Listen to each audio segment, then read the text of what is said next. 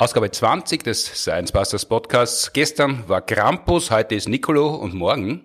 Morgen ist hoffentlich wieder Vernunft und Aufklärung.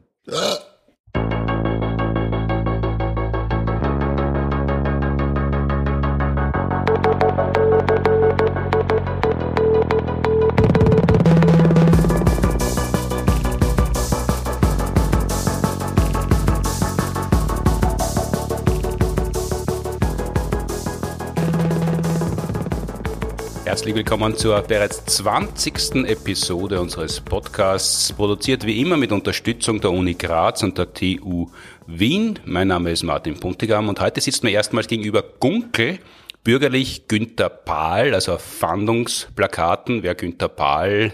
Wahrscheinlich, ja. Alias Gunkel, abgedruckt, jetzt schon seit 2015 bei den Science Busters. Hallo. Hallo.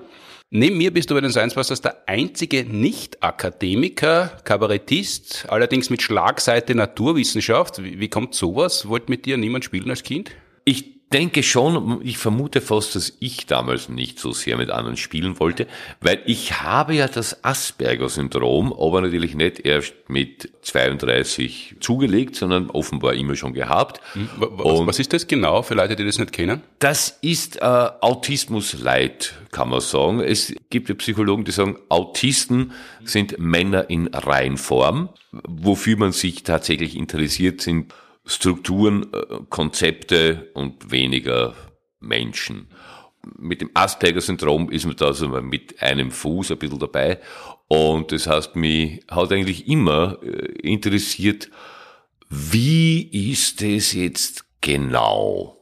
In den letzten Jahren interessiert mich auch, wie kommt dazu? Mhm. Also, ich, mal, also ich weiß natürlich nicht bei allem, wie das genau ist, aber irgendwann kommt man drauf, dass die Frage, wie kommt dazu, auch nicht unwesentlich ist. Und das, das geht vom Hardware äh, bis in die Denksoftware, weil zum Beispiel äh, es gibt einige Irrtümer, die darauf fußen, dass die Frage warum als wichtig dargestellt wird.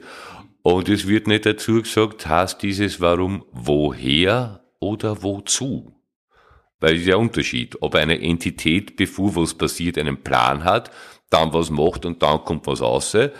Oder ob einfach irgendwas passiert und dann ist irgendwas. Also dieses woher oder wozu sind zwei kategorisch unterschiedliche Fragen, wird aber alles unter warum subsumiert und dann, wann nicht ausgewiesen wird, was gemeint ist, kommt es zu wirklich grandiosen Irrtümern im Diskurs. Zum Beispiel wo? Äh, die Sinnfrage, warum gibt es mich? Das ist, wenn man das, also die Dinge vom Anfang her denkt, nämlich woher kommt es, kann man sagen, äh, aus der Evolution. Daraus, dass Materie sich verklumpt hat, irgendwann per Emergenz reproduktionsfähige Zellen entstanden sind, die irgendwann durch viele, viele Bedingungen, die in der Welt herrschen, dann zu dem führen, was unsereins ist. Das ist auch mit warum ne? belegbar, diese Frage. Warum gibt es mich? Damit der liebe Gott eine, also wenn man das teleologisch denkt, also im Sinn von, von äh, wozu gibt es, äh, wozu nicht? Wozu gibt's Zebras? Die, die gibt's. Es gibt kein Wozu, die gibt's, weil es es gibt. Also kommt daher, dass es sie gibt und hat keinen Zweck, dass es die gibt und dass er uns gibt, hat auch keinen Zweck. Wenn wir einen Sinn haben wollen, müssen wir uns den heute ja basteln, suchen, formulieren. Für das haben wir ja genug Hirn dass wir einen Sinn formulieren können. Den von außen zu behaupten und die, zu unterstellen, ist ein Kategorienfehler, der mit der Warum-Frage prima ins Tagesgeschäft einwirkbar ist. Bis es dorthin gekommen ist, dass du sowas freihändig formulieren kannst, das war ein relativ langer Weg. Ab wann hast du denn das Gefühl gehabt, dass du in die Richtung abbiegst, weil heute bist du ein sozial verträglicher Mensch, du bist zwar lieber allein als unter Menschen, aber ganz stimmt das nicht, weil wenn du die Menschen magst, unter denen du sein kannst, bist du auch ganz gern unter Menschen. Das heißt, du hättest ja völlig verquer abbiegen können und dann hätten heute alle Nachkommen in deiner Familie gesagt, der, der Onkel Günther, das ist der seltsame, äh, da gehen wir nur kurz hin, hoffentlich müssen wir ihm Kapusse geben. Äh, hoffen wir für ihn. Ja, na, äh, ganz ist es nicht. Also mein, mein Asperger-Syndrom ist zwar deutlich, aber nicht schwer. Die Psychologie trennt ja die Menschen mit Autismus-Spektrum Störung, glaube ich, wird sogar politisch unkorrekt als Störung bezeichnet, die werden unterschieden von den neurotypischen, mhm. sagt man. Und bei mir ist es so, dass ich, also ich bin natürlich bei den mit der Störung in diesem Terrain, nur ich lehne mit dem Rücken an der Wand die, die Aspergerianer von den neurotypischen Trend. Also es ist, bei mir ist es nicht ganz so arg. Also ich, ich musste mich nicht disziplinieren, um sozialverträglich zu sein. Das war bei mir immer, also ich, vor allem, wenn man weiß, dass man lieber allein ist, aber dass es eine Welt gibt, in der man unter Leid ist, wenn man das mal zur Kenntnis genommen hat, kann man auch zur Kenntnis nehmen, dass man nicht permanent Anspruch darauf hat, alles zu bekommen, was man lieber hätte, sondern dass man in einer Welt lebt, die ist, wie sie ist, und da ist viel so, wie man es nicht lieber hätte, aber es ist. Und dann, wenn man damit zu leben gelernt hat, ist es kein Problem. Aber es ist nicht irgendein Spleen, den du halt herzeigen kannst als Party-Smalltalk, sondern das äh, strukturiert schon dein Leben seit immer, seit du draufgekommen bist, dass du gern wissen möchtest, wie Sachen funktionieren, aber nicht nur irgendwas aufschrauben oder aufschneiden oder halt an, an, an Frosch Zigaretten rauchen lassen und zuschauen, was passiert und, ja. und dann wieder weggehen und sich dann doch mit anderen solchen Dingen beschäftigen, sondern äh, dranbleiben, so lang, bis du es wirklich so weit halt begriffen hast, wie, wie du es begreifen kannst. So, ja, genau, so, so, genau, dranbleiben, bis, bis ich, wie du richtig sagst, ja, soweit ich es wissen kann, es weiß wohl wissend, dass man es nie komplett bis, also bei der Frage woher, kommt man irgendwann einmal in die Vakuumfluktuationen, die ich zum Urteil geführt haben und dann wird es ganz schwer, dass man sich das so richtig durchdenkt, und sagt, ach so, oh ja, ja, jetzt verstehe ich das natürlich, weil der leere Raum hat natürlich äh, ein Gewicht, also eine Masse, der, oder da wird's dann abstrakt. Also irgendwann darf man für sich auch den Punkt setzen und sagen, dieses woher wollte ich wissen, alles, was davor ist, schaue mir irgendwann einmal auf, wenn ich so viel weiß, dass ich, dass ich Wanderschuhe habe, um dieses Gebiet zu kommen, momentan mit meinen Sandalen, mit meinen kognitiven, komme ich bis daher, das weiß ich und dann ist gut. Das heißt, du selber siehst dich quasi als Halbschuhtourist im Spezialgebiet, wie soll man sagen, Kosmologie und Astronomie, weil du, du hältst ja am Planetarium regelmäßig Vorträge, da kann man natürlich blenden und so tun, als wüsste man was, weil Leute drinnen sitzen, die vielleicht weniger wissen und dann kommt man damit durch, aber manchmal sitzen dort ja auch welche, die ganz schön viel wissen, da kommt man mit äh, Blenderei dann nicht durch. Das heißt, ja, äh, ja, ja, also das ist ein, ein, ein Bereich, wo man schon äh, wissen sollte. Zumal einmal war ja auch der Herr Direktor vom Planetarium, was mir sehr gefällt. Der, der, der, Gruber hat sich eine Show angeschaut, weil er interessiert, ob bei ihm im Haus ein Plätzen erzählt wird. Wo, wovor er ja auch nicht immer gefeit ist. Das war nicht jedenfalls. Der Vortrag heißt äh, Himmelsphysik für Fußgänger. Mhm. Also, wie gesagt, Halbschultourismus. Und da erzähle ich mit der Astrid Pfneisel, finde ich auch sehr schön, wenn jemand am Planetarium arbeitet und Astrid heißt. Das ist, gefällt mir gut. Die hat mir irgendwann mal auch geschrieben, ob ich Lust hätte, zwei oder drei Shows zu machen. Und ich habe gesagt, ja, Uhr interessiert mich sehr, würde ich gern machen. Und das ist, glaube ich, jetzt acht Jahre her. Mhm. Und aus die zwei bis drei Shows sind eben acht Jahre geworden. Das macht man einmal im Monat, wenn nicht gerade zu Uhr ist, weil irgendwelche Präampen sich nicht impfen lassen wollen, wie es zurzeit der Fall ist. Und das mache ich sehr gern, weil das ist, äh, das bereichert mein Leben. Was mir daran so gefällt, ist, dass da Dinge gewusst werden können und man sich um dieses Wissen bemüht, die mit uns Menschen nichts zu tun haben. Wo das ist, also die Keplerschen Gesetze sind einfach nicht meinungsbedürftig oder dass man sagt, irgendwie, ich weiß nicht, die Himmelsmechanik, die, die Physik von Galaxienbildung, da spielen wir keine Rolle. Da stehen wir ganz am Rand, schauen hier und überlegen uns, wie kann das sein? Und dann wissen wir's. Und ob wir das wissen oder nicht, ist für das, wo es passiert, komplett komplett wurscht. Es ist, wir, wir dürfen uns freuen, dass wir das wissen und wir haben da keinen Beitrag außer dem, dass wir darüber nachdenken. Also es ist nicht davon abhängig, dass irgendjemand sagt, ja, na, aber ich hätte es gern lieber anders oder das ist ein Sprachspiel. Es ist kein Sprachspiel. Das ist Physik, knockerte Physik. Da passieren Dinge, wie sie passieren, weil sie Eigenschaften haben. Ob man die benennt oder nicht, ist scheißegal. Und das habe ich sehr gern. Und das erhaltet sie im Planetarium. In der letzten Ausgabe unseres Podcasts war Ruth Grützbauch zu Gast. Die hat ein mobiles Planetarium, aufblasbares Planetarium, wo oh. sie so fünf bis zwanzig Menschen reinsetzen können, ja. sie in der Mitte und sie erklärt dann je nach Bedürfnis der Menschen, was da gerade am Sternenhimmel oder überhaupt am Himmelszelt passiert. Das über uns wäre, würden wir jetzt alles sehen können. Toll, das gefällt mir gut. Ich gratuliere. Das hm. ist eine sehr feine Idee. Ja, hat erzählt, man kann das gut nachhören, sie geht auch in Schulen. Es ist natürlich auch olfaktorisch immer interessant, natürlich, wenn 20 Leute eine Zeit genau. lang in einem mhm. Zelt ja, ja, ja, es gibt so, genau, aufgefüllt für wird. Sammler, nasser Hund, saures Aufstoßen nach dem Herrenschmaus und Knabengarderobe im Juni. Das muss man schon mögen, um es zu mögen. Was ihr sagt, das ist für Sie noch immer faszinierend und auch je, je, je jünger äh, in der Regel die Menschen sind, denen sie das erzählen kann, desto größer ist die Begeisterung und die Belohnung letztlich, wenn man da in einem in Tragluft zählt, ja. so tut, als könnte man den Himmel betrachten. Ja. Na, äh, wunderbar. Also ich, ich finde das eine ganz, ganz feine Idee, weil es nämlich auch den Menschen wieder in eine Perspektive rückt, wo man weiß, fürs Universum sind wir wurscht. Die einzigen, denen es nicht wurscht ist, wann es uns nimmer gibt, sind wir.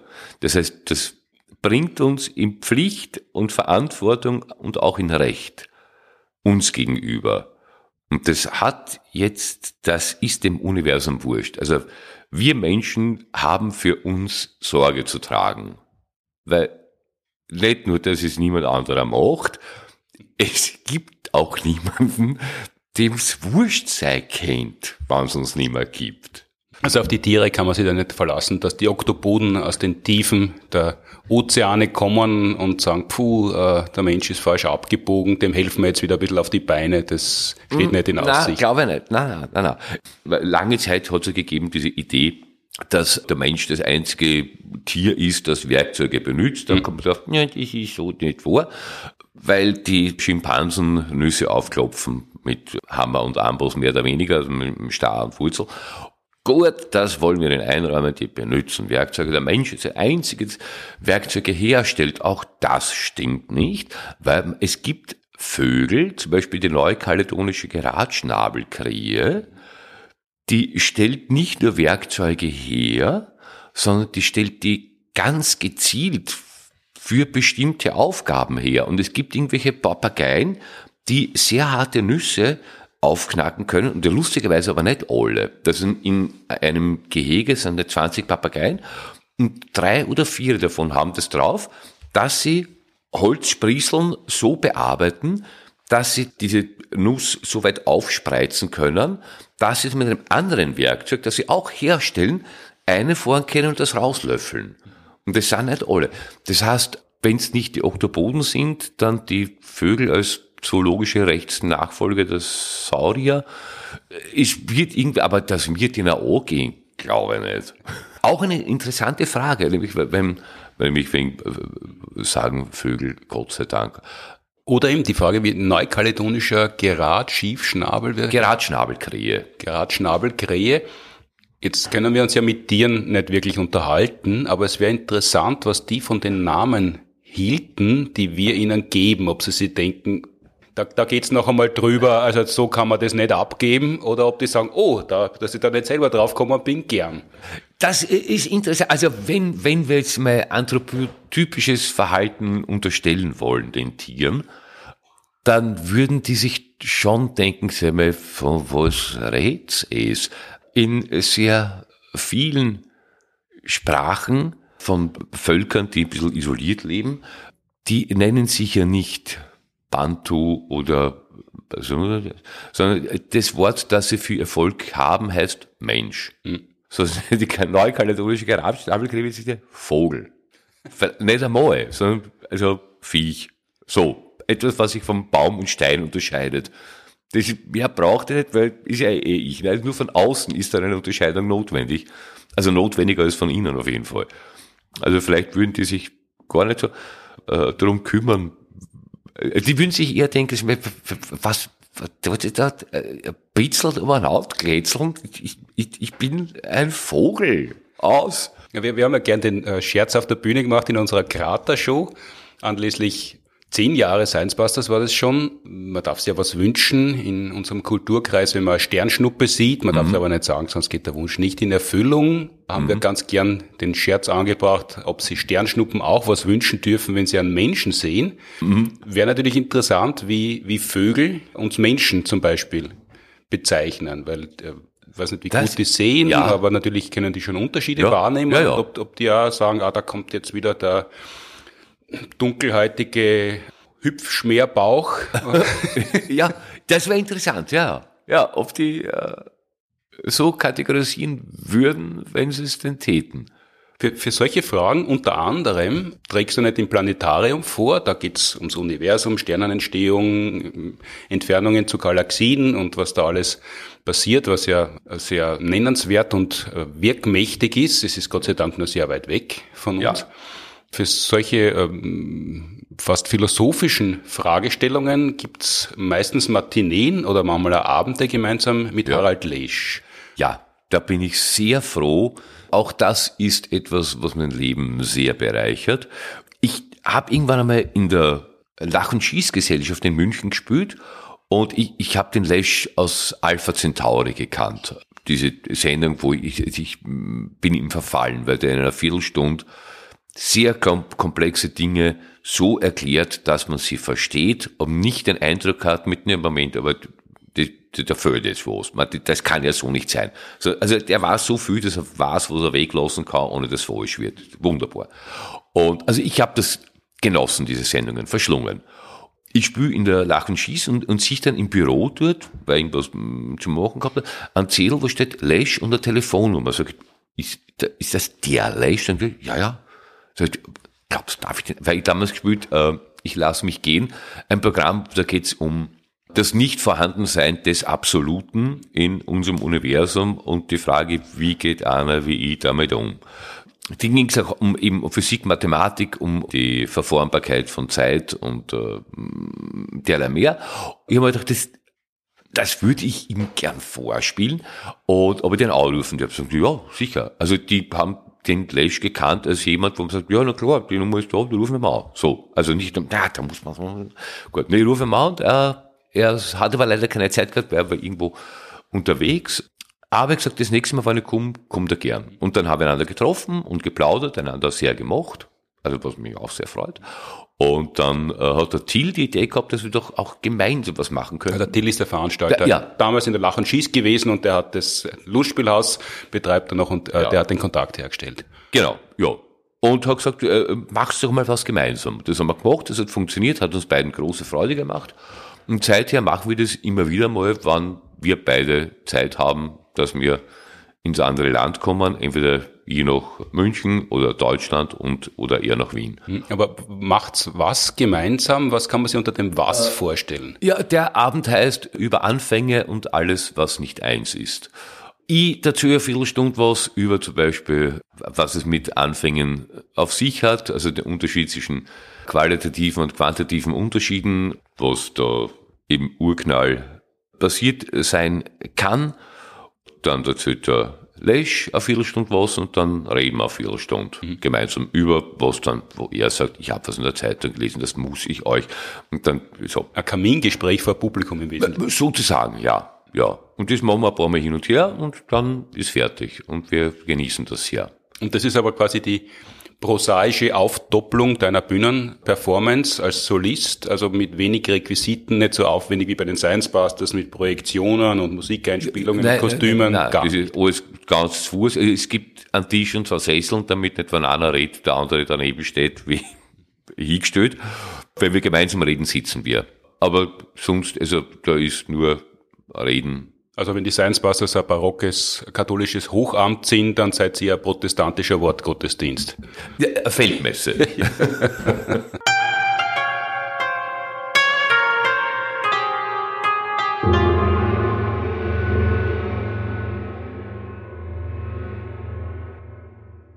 Das sind die Veranstaltungen, die neben deinen Soloabenden dich als Haupt- oder Mitdarsteller haben, äh, abseits von den Science Busters Shows, bei denen du auch regelmäßig auftrittst, auf der Bühne. In unserer Show Blade, die wir längere Zeit gespielt haben, wo du geschmiedet hast, mhm. und in unseren Fernsehshows regelmäßig, dass du in einer, in der Wöhn, wie man mhm. wienerisch ja. sagt, wenn man äh, ganz gut angetrunken ja. ist und schon ein bisschen schwankt beim Gehen, über Wellen gesprochen. Wir haben da aber einiges weglassen müssen. In der Ausgabe unserer Fernsehshow, in den Shownotes findet man dann genau, äh, was das für eine Sendung war.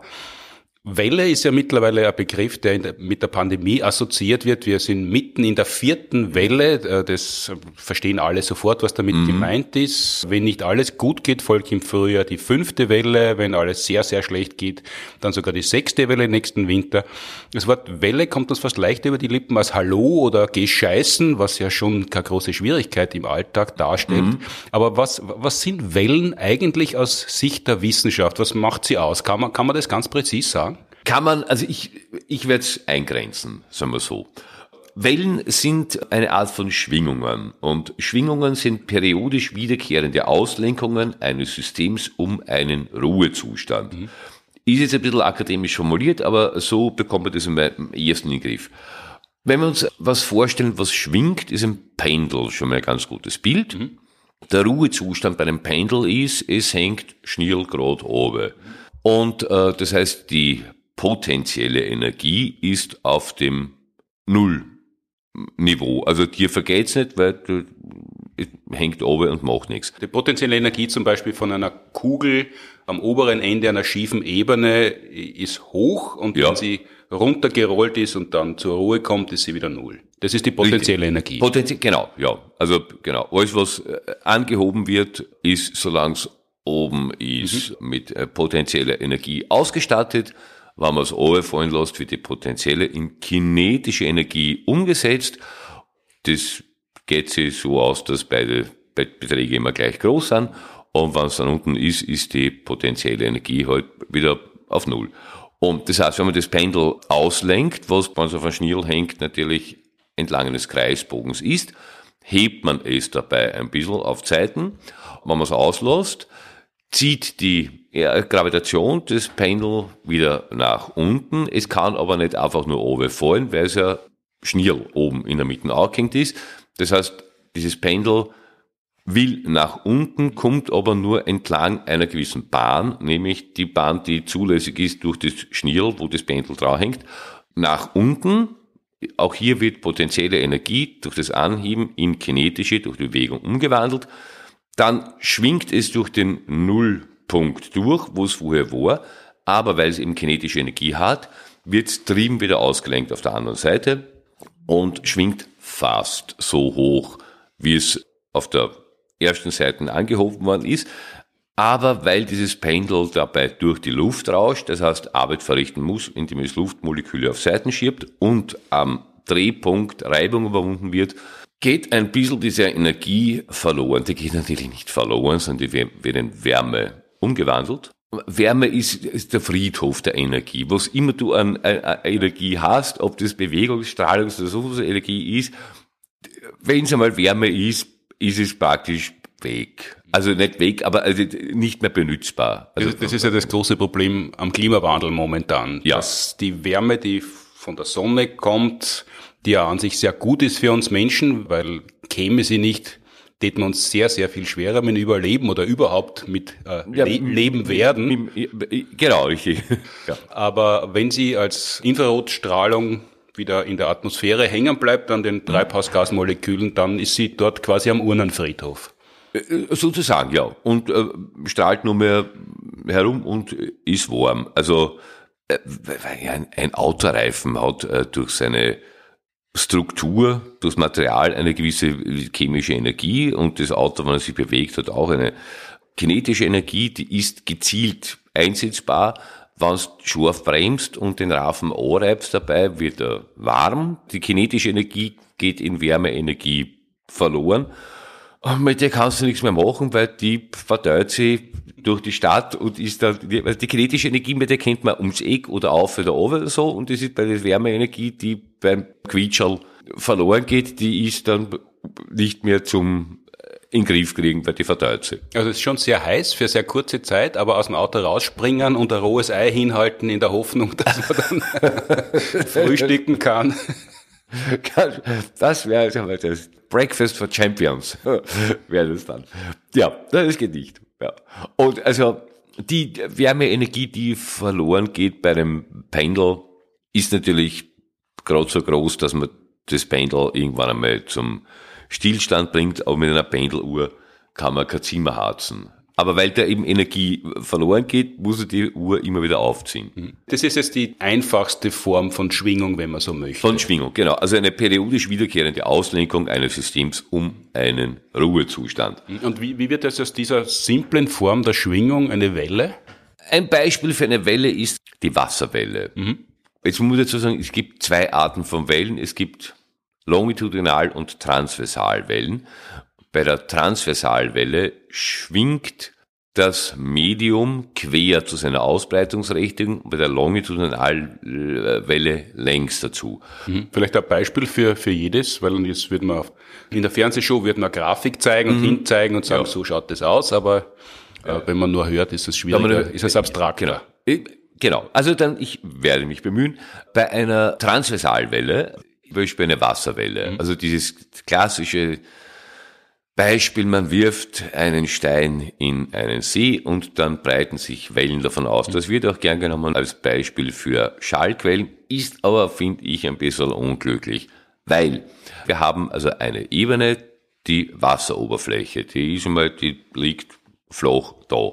Jetzt wirft man einen Stein hinein und das Wasser wird an einer Stelle angehoben, also aus dem Ruhezustand, der flach ist, ausgelenkt und sackt wieder runter und weil es eben dabei kinetische Energie hat, schwingt einmal durch den Ruhezustand durch, wieder auf, wieder auf. Und dabei wird eine Welle, eine Auslenkung dieser Oberfläche angeregt, die sich entlang dieser Fläche ausbreitet. Das sind die Wellen, die dann auf, over, sich über die Oberfläche ausbreiten. Mhm die Transversalwelle, schwingt quer zu der Ausbreitungsrichtung. Schallwellen sind äh, Longitudinalwellen. Mhm. Punkt, kann man so sagen. Aber wenn ich von Schallwellen die rede und die werden nicht dargestellt werden, dann sieht man immer eine Transversalwelle mhm. als Grafik und das ist natürlich lustig, aber und irgendwie auch verständlich, aber unsauber. Ich habe mich bemüht, ein einigermaßen nachvollziehbares Bild für eine Longitudinalwelle also die nämlich längst zu ihrer Ausbreitungsrichtung zu finden. Stellen wir uns vor, wir haben eine sehr, sehr große Ebene, also Fußballplatz große Ebene, und darin stehen Menschen in loser Schüttung regelmäßig verteilt so dass man einander nicht zu nahe kommt, weil man will nicht distanzlos erscheinen, aber auch so, dass man sich nicht irgendwie von anderen entfernt, weil das war unhöflich. Also man steht einfach so in loser Schüttung so auf Armeslänge voneinander. Stehen die Leute, das ist der Ruhezustand. So steht man, wenn man unter keiner Spannung ist. Gut. Und jetzt stellen wir uns vor, dass einer dieser Menschen ganz furchtbaren Brechdurchfall hat der rülpst an Kiewe voll aufs Pflaster und die um ihn herumstehenden sehen das und treten natürlich vor Schreck einen kleinen Schritt zurück. Das heißt, sie kommen den ihnen näher stehenden diesen kleinen Schritt näher. Das heißt, sie verringern den Abstand, der eigentlich natürlich wäre oder der gerne eingehalten wird. Das heißt, die, denen man sich annähert, die treten auch einen Schritt zurück. Und die sind auch näher an denen, die hinter ihnen stehen. Und so gibt, geht eine Verdichtungswelle mhm. durch dieses Ensemble. Das heißt, die Verdichtungswelle ist, die Schwingung ist entlang der Ausbreitungsrichtung, mhm. weil die Verdichtungswelle einmal durchgeht. Damit hätte man aber nur eine Verdichtung, die durchgeht und das war dann aus. Wenn man jetzt von Schallwellen spricht, äh, das, jetzt wird sehr abstrakt. Stellen wir uns vor, der Typ, der ausgehustet hat, ist soziophobisch, psychosomatisch schwer bedient und die ihn umgebenden sind sehr menschenfreundlich und hilfsbereit, aber nicht sehr ekelfest. Das heißt, sobald dem Speiberten jemand zu nahe kommt, speibt er wieder. Und das heißt, die um ihn herumstehenden treten zunächst einmal vor Schreck einen Schritt zurück, sehen dann, dieser Mann bedarf der Hilfe, treten einen zweiten Schritt wieder nach vor, um ihm beizustehen.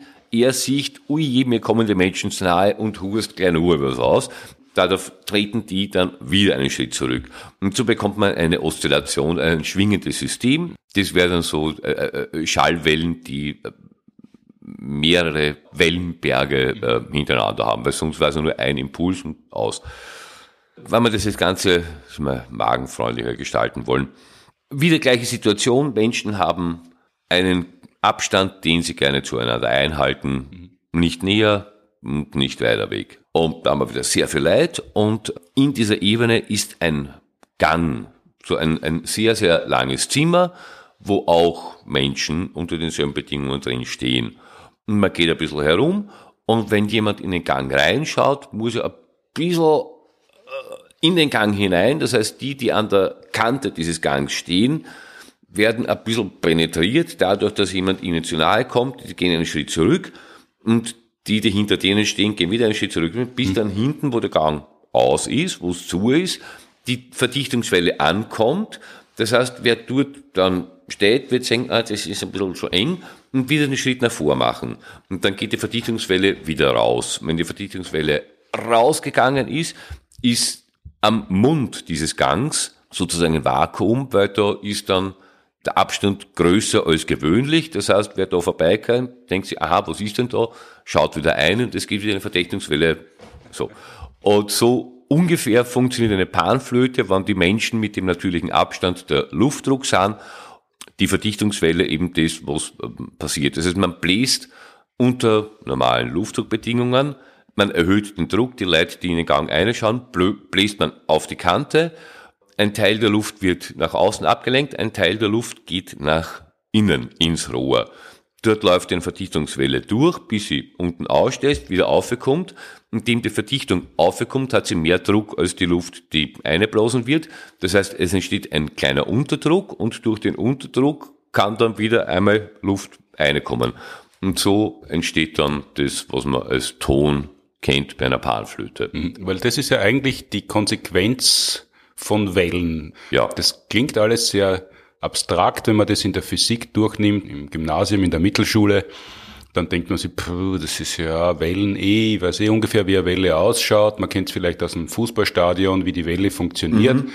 Aber dann der Schritt, sich vorzustellen, dass man genau nur deshalb was hört, wenn zum Beispiel jemand mit einem Rollkoffer über Kopfsteinpflaster mhm. fährt, dass das die ganze Zeit nur Verdichtungen und wieder Expansionen von äh, Schallwellen sind, ja. Äh, das, das ist schon ein komplizierterer Schritt. Ja, ja, ja. Also ist ja oft lustig, wie, wie viel man als, ja, ja, so ist, zur Kenntnis nimmt und wenn man sich genau ausschaut, denkt man sich, Alter, was da wirklich jetzt passiert, ist Wahnsinn. Also die, die Idee ja, dass, dass Luftmoleküle aneinander gedrückt werden und dann dieser erhöhte Druck sich wieder entspannt. Und das ist das, was wir hören. Also wie kompliziert hören in Wahrheit ist. Also da ist jetzt wurscht, ob man mit dem Papier raschelt oder äh, mit dem Rollkoffer mhm. herumfährt.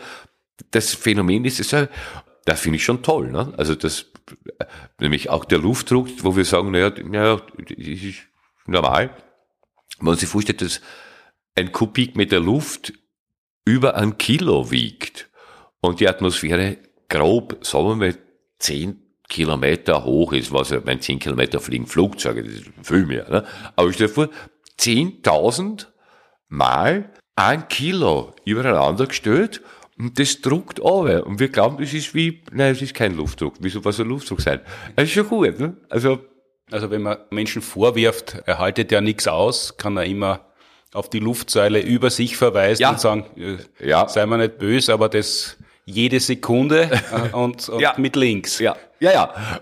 Wiewohl natürlich, wenn der Druck von innen und außen gleich ist, merkt man nicht so. Mhm. Es ist ja auch nicht so, dass ein Vakuum saugt oder der Unterdruck saugt, na, der Überdruck schiebt.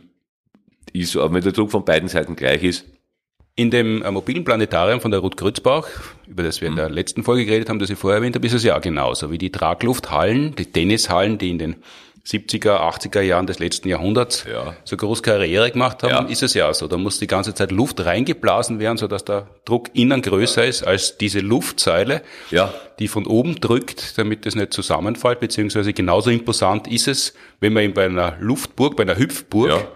Ja. Äh, den Ventilator ausschaltet, schwuppdiwupp, in kürzester Zeit geht die Luft aus, ohne dass Ja. man groß drücken muss, weil das eh die Atmosphäre erledigt. Und es ist aber erstaunlich, wie viel äh, Kraft Luft hat. Die riesengroßen Containerschiffe, diese Post-Panamax, die, also auch andere Schiffe, aber die sind so drin, die sind 400 Meter lang, 60 Meter breit und ich weiß nicht, 30, 40 Meter hoch, voll mit Klump, was wirklich, wirklich schwer ist. Und wenn man sich denkt, sowas kannst du nicht bewegen, außer du hast einen 100.000 PS Motor oder Bugstrahlruder, die, die also Tonnen Wasser pro Sekunde herumschirmen. Aber so ein Traum, wenn das wo ist, das bleibt dort. Und die haben stückweise wirklich Probleme beim Anlegen in Häfen, wann dort äh, viel Wind ist. Also das müssen die be berücksichtigen. Ein, ein Schiff mit, ich weiß nicht wie viel, 100.000, ja, waren es 100.000, also sich, äh, sicher einige zigtausend Tonnen. Und da ist äh, normaler Wind, also nichts, wo unsere Anze nicht aus dem Haus traut. Und die müssen wirklich aufpassen, dass die nicht vom Wind äh, an die Hafenmauer geschmissen werden. Die können schon anlegen. Aber das ist nicht so, dass man sagt, das ist überhaupt kein Thema. Also der Wind ist bei solchen Trümmern. Oder beim Segeln ist ja auch, wenn man sich vorstellt, äh, wie schnell man fahren kann mit einem Segelschiff. Auch dann, wenn jetzt nicht einem zum Beispiel der Bord aus dem Gesicht geweht wird, sondern einfach so moderater Wind und man fährt. Das ist, also ich finde das schon ganz gut. In unserer leider jetzt äh, Ende November äh, verschobenen Kindershow, die wir in, in Graz auf die Bühne gebracht hätten, hätten wir diesen Schuhversuch gezeigt, dass man Tonnen, also kindshohe Tonnen in dem Fall, Blechtonnen, äh, Stahltonnen, anheizt mit ganz wenig Ja. Wasser drinnen, dann wird das Wasser Gas, Gas äh, hat ein größeres Volumen, dann macht man zu und dann kühlt man es ab und dann ist wirklich erstaunlich, mit welcher Geschwindigkeit dieses Fass, das man sonst wirklich nur mit großer Mühe Faust in, ja, schlagartig. Jetzt, ist- das würde ich gerne mal wirklich. Ich habe sowas nur auf, auf, auf YouTube gesehen. Ich finde es grandios, dass es geht. Ja. Okay. Es ist ja auch lustig, dass also von diesen esoterischen vier Elementen Erde, Wasser, Feuer, Luft, das, was in kürzester Zeit die größte Vernichtung verursacht, ist nicht Wasser oder äh, Feuer oder ein Murgang, sondern das, was wirklich tatsächlich auch so verwendet wird, ist Luft. Nämlich eine Explosion. Das, was da das Klumper zerreißt, ist Gas. Gas, das sich bewegt, weil es einen höheren Druck hat als rundherum. Das ist das, was bei einer Explosion passiert. Selbst wenn es nicht schlagartig vernichtet, das ist jetzt schon einige Jahre her, war da aber damals ziemlicher Aha-Effekt, zumindest bei mir, mit meinem schlichten Gemüt, dass, dass mal lang sich selber auf den Leim gegangen ist, wenn man zum Beispiel Tiere aus der Tiefsee gehoben hat und dann herum, also gedacht Ja. hat, ah, die schauen aber komisch aus und so wie sie die bewegen, das ist aber eigenartig. Äh, So beschreiben wir das jetzt einmal, das, so benennen wir die Tiere auch, weil das ist ja das, was sie machen. Ja, ja, ja, der platzbäuchige Schweraug. Und in Wirklichkeit, wenn sie dort sind, wo sie hingehören, Ja. äh, sind die oft fidel und leichtfüßig, dass man nur so schaut. Ja, genau. Ja, das ist das eben, weil der Druck von beiden Seiten gleich ist, spürt man nicht so. Man der Druck von innen, aber macht es für 5000 Meter Wasser IWA an. Und wenn diese 5000 Meter Wasser IWA an nicht von außen draufdrucken, druckt von innen immer noch und schaut dann anders aus. Ja. Jetzt äh, Schallwellen hast du sehr eindrücklich beschrieben. Die gibt's ja auf vielerlei Arten. Also im Bubenhumor ist natürlich äh, der Schaß, der Furz, die lustigste Schallwelle, die man so Ja. herstellen und sichtbar machen kann durch Entflammung. Ja. Aber es gibt natürlich auch Schallwellen, die seit vielen Jahrtausenden dazu verwendet werden, sonst Menschen schön zu machen, indem man nämlich musizieren.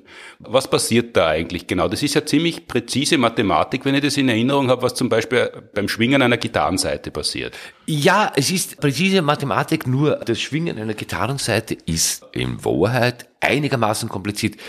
Es gibt ein über 1000 Seiten starkes PDF, Seiten PDF quasi, von, ich weiß es nicht wem, die Physik der E-Gitarre. Da hat sich einer wirklich ganz genau angeschaut, was passiert bei der Physik der E-Gitarre. Das ist, also 1000 Seiten, weil dieser Physiker beschreibt, da kann man, das ist nicht trivial. Es wird immer so dargestellt, als würde die Seite bei der Gitarre zum Beispiel schwingen, indem sie vorn und hinten, also an Sattel und Brücke, dort wo sie festgemacht ist, nicht schwingt und dann gibt's einen großen Schwingungsbauch in der Mitte, der auf und runter geht.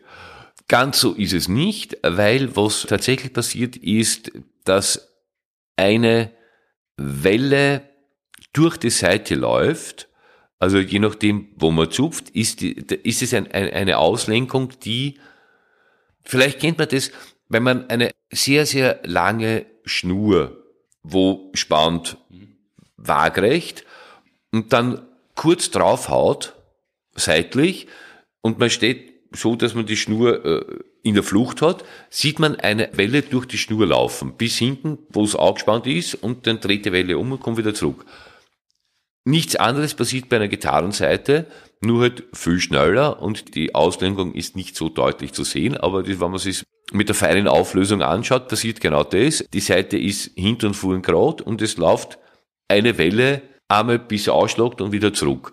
Je nachdem, wie dick und wie lang und wie gespannt die Seite ist, ist diese Welle dann schneller oder weniger schnell und das ergibt dann die Höhe des Tones.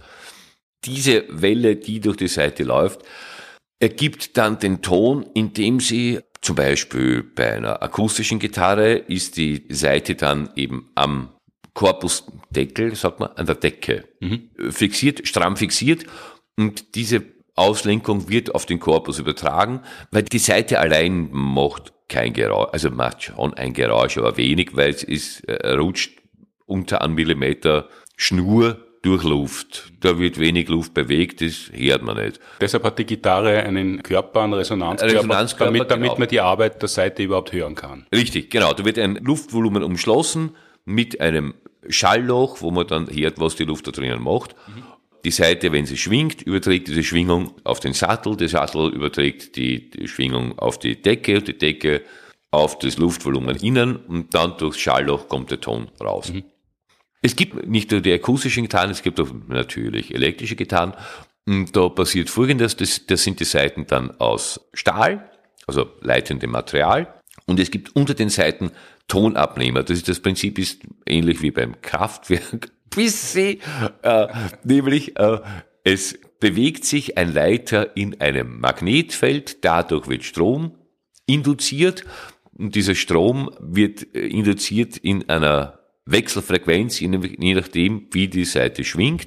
Und das wird dann abgenommen und kommt in einen Verstärker. Der Verstärker, grob kann man sagen, ist wie ein elektrisches Ventil. Es wird von Haus aus Strom eingeschickt und dann, je nachdem, wie die Seite schwingt, gibt das Ventil mehr oder weniger frei, was dann an Kraft aus dem Verstärker in die Anlage kommt. Grob so kann man sich's vorstellen. Und es gibt noch andere elektrische Tonabnehmer, nämlich die Piezo-Tonabnehmer. Mhm. Das sind Kristalle mit einer hexagonalen Struktur, also sechseckige äh, Struktur, und das sind abwechselnd positiv, negativ geladene äh, Teilchen in dieser äh, Struktur. Und wenn dieser Kristall verformt wird durch die darauf schwingende Seite, wird die Position der positiven und negativen Ladungen gegeneinander verändert ein bisschen und auch das gemäß dem, wie die Seite schwingt, ergibt dann eine Wechselspannung, die dann abgenommen und verstärkt werden kann.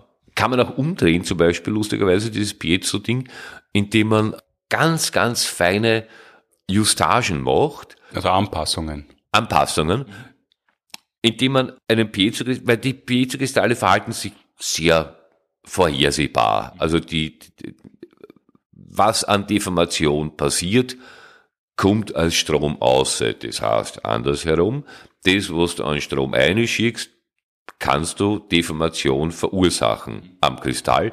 Und so kannst du mit sehr wenig Strom, wenn du nicht ganz genau einstößt, im Mühbereich Distanzen korrigieren. Mhm. Und, und so wird grundsätzlich das hergestellt, was man vielleicht äh, einen Grundton nennt, wenn ich das richtig in Erinnerung habe, aber bei der Gitarrenseite kommen ja noch andere zu Besuch. Da gibt's ja noch mehr Schwingungen und Töne. Ja, das ist also bei jedem Instrument gibt's Obertöne. Das ist nicht. Bitte zahlen. Genau. Sie wollten zahlen, darf ich eine Bestellung aufnehmen? Das, nein. Obertöne sind ganzzahlige Vielfache der Grundschwingung. Was ist los? Also, wenn wir jetzt bei dem vereinfachten Bild bleiben von der Gitarrenseite, die nur mit einem Bauch zwischen den beiden Knoten schwingt, wo sie eben fixiert ist, Sattel und Brücke, dann passt diese Schwingung auf die Seitenlänge. Wenn man diese Seite in der exakten Mitte am Schwingen hindert und trotzdem auszupft, also nicht niederdrückt, sondern einfach nur die, die, die Auslenkung des Bauches kurz blockiert, und trotzdem zupft, schwingt die Seite auf der einen Seite von der Blockage nach vorn, auf der anderen Seite nach hinten. Das heißt doppelt so oft. Das geht, weil es muss nur eine Frequenz an der Seite angeregt werden, die dazu führt, dass die Schwingungsknoten am Anfang und am Ende erhalten bleiben. In diesen Frequenzen kann die Seite schwingen. Seite kann nicht schwingen, wenn auf der anderen Seite, wo, ein, wo sie festgemacht ist, ein Schwingungsbauch wäre. Das geht nicht. Das heißt, wenn du die Seitenlänge halbierst, schwingt die Seite doppelt so oft, eine Oktave höher, sagt man musikalisch. Wenn du die Seite drittelst, hast du auch hinten und vorn einen Schwingungsknoten, hast eben drei Schwingungsbäuche, das ist dann eine Quint über dieser Oktav. Wenn du die Seite viertelst, hast du zwei Halbierungen, das heißt, du hast zwei Oktaven über dem Grundton.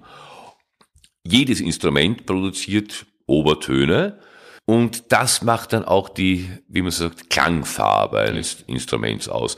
Weil selbst wenn du bei der Panflöte bleibst, du hast unten und oben einen Schwingungsknoten, wenn du den Grundton bläst, aber andere Frequenzen passen da auch rein. Einfach wenn du am Boden dieses Rohres einen Schwingungsknoten hast und am Ausgang auch einen Schwingungsknoten. Das heißt, eine doppelt so hohe Frequenz passt in dieses Rohr.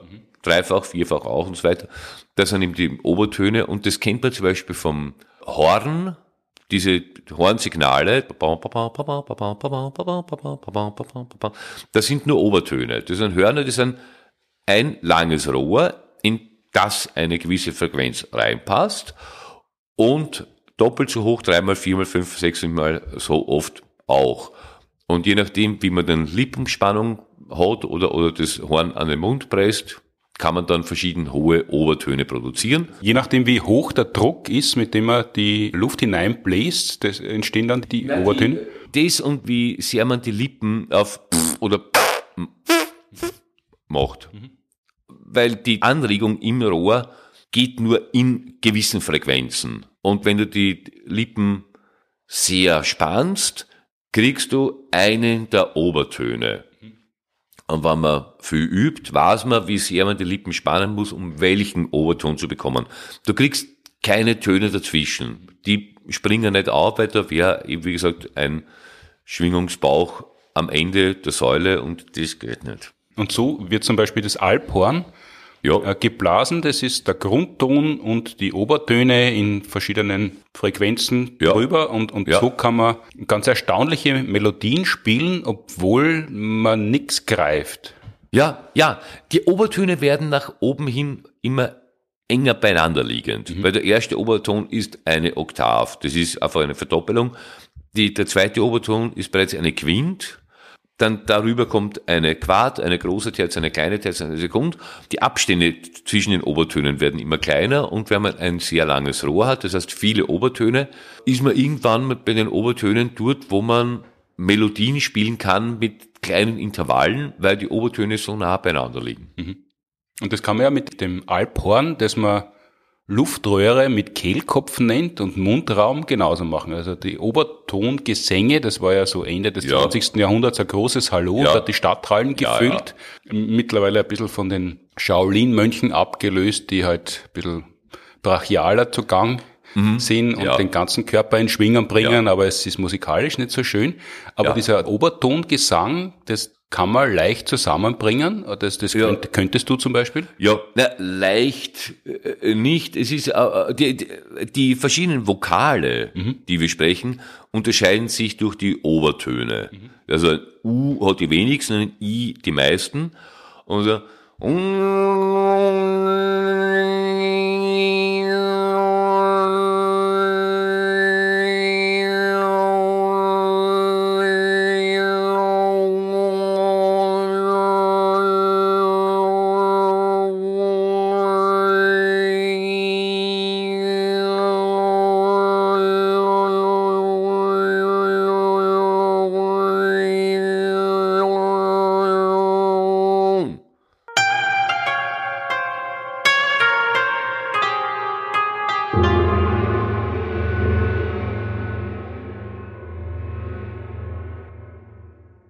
Selten hat die Trainermelodie inhaltlich so bündig angeschlossen wie nach dem Oberton singen, Wunderbar. dem ja dann auch noch einiges an Spiritualität untergeschoben wird. Das muss man natürlich glauben, das hat dann mit Wissen deutlich weniger zu tun. Genau, ja.